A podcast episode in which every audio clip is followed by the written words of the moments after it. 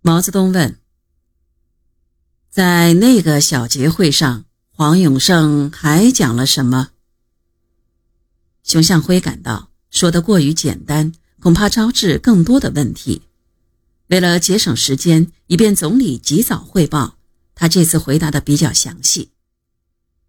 小结是王新亭副总长念的，吴法宪副总长做了补充，说总参批陈整风搞得很好。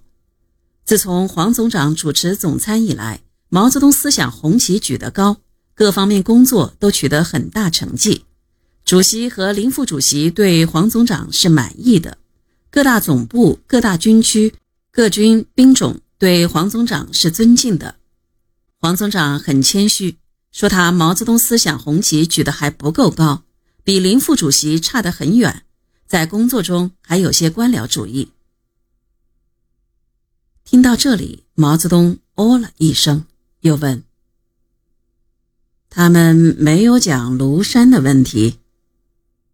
熊向晖回答：“讲了，是在批陈整风动员会上讲的。吴副总长说，总参同陈伯达没有来往。”黄总长说，他是在庐山会议开始以后才到了庐山。当时主席已经发表了我的一点意见，揭露了陈伯达。黄总长说，他不认识陈伯达，原来只知道陈伯达是个理论家、秀才。如果不是主席、林副主席指出来，他也看不出陈伯达搞的关于天才的几段语录有什么问题，也可能上当受骗。以后要坚决按照主席和林副主席的指示，多读一点马列的书。毛泽东脸上的笑容消失了，他又抽了一支雪茄，用缓慢的语调问：“庐山的事，他们就讲这些？”熊向晖回答：“主要就是这些。”毛泽东沉默了一会儿。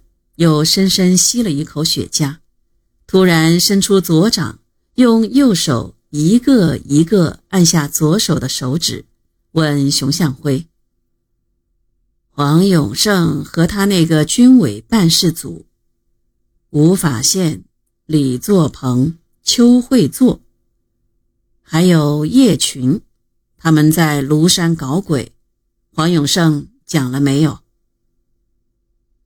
熊向晖几乎不相信自己的耳朵，这些都是当时不可一世的人物呀。他怔了一下，回答：“没有听黄总长讲过。”毛泽东又问他有没有看过黄永胜等人的检讨，听过这件事的传达。熊向晖一概不知，只好回答：“没有。”毛泽东有数了，他意味深长地看着熊向晖。你嗅出点什么没有啊？大半年来，除了批陈，他一直埋头于国际问题的研究中。加上黄永胜他们的封锁，他对庐山会议上的事一点儿也不了解。他对毛泽东的问题依然回答是：没有。毛泽东转身问周恩来：“那五个人的检讨发给总参没有？”周恩来说：“发了，总参和军委一共发了六十多份。作为总参二级部的干部，熊向晖是应该发到的，而他竟然毫不知情，这说明了什么呢？”毛泽东又吸了一口雪茄，沉思了片刻，用左手拍了一下茶几，突然提高了声调说：“他们的检讨是假的。”庐山的事情还没有完，还根本没有解决。这个当中有鬼，他们还有后台。室内的空气仿佛凝固了。他们的后台是谁？难道是林彪？熊向晖脑中迅速闪过这个念头。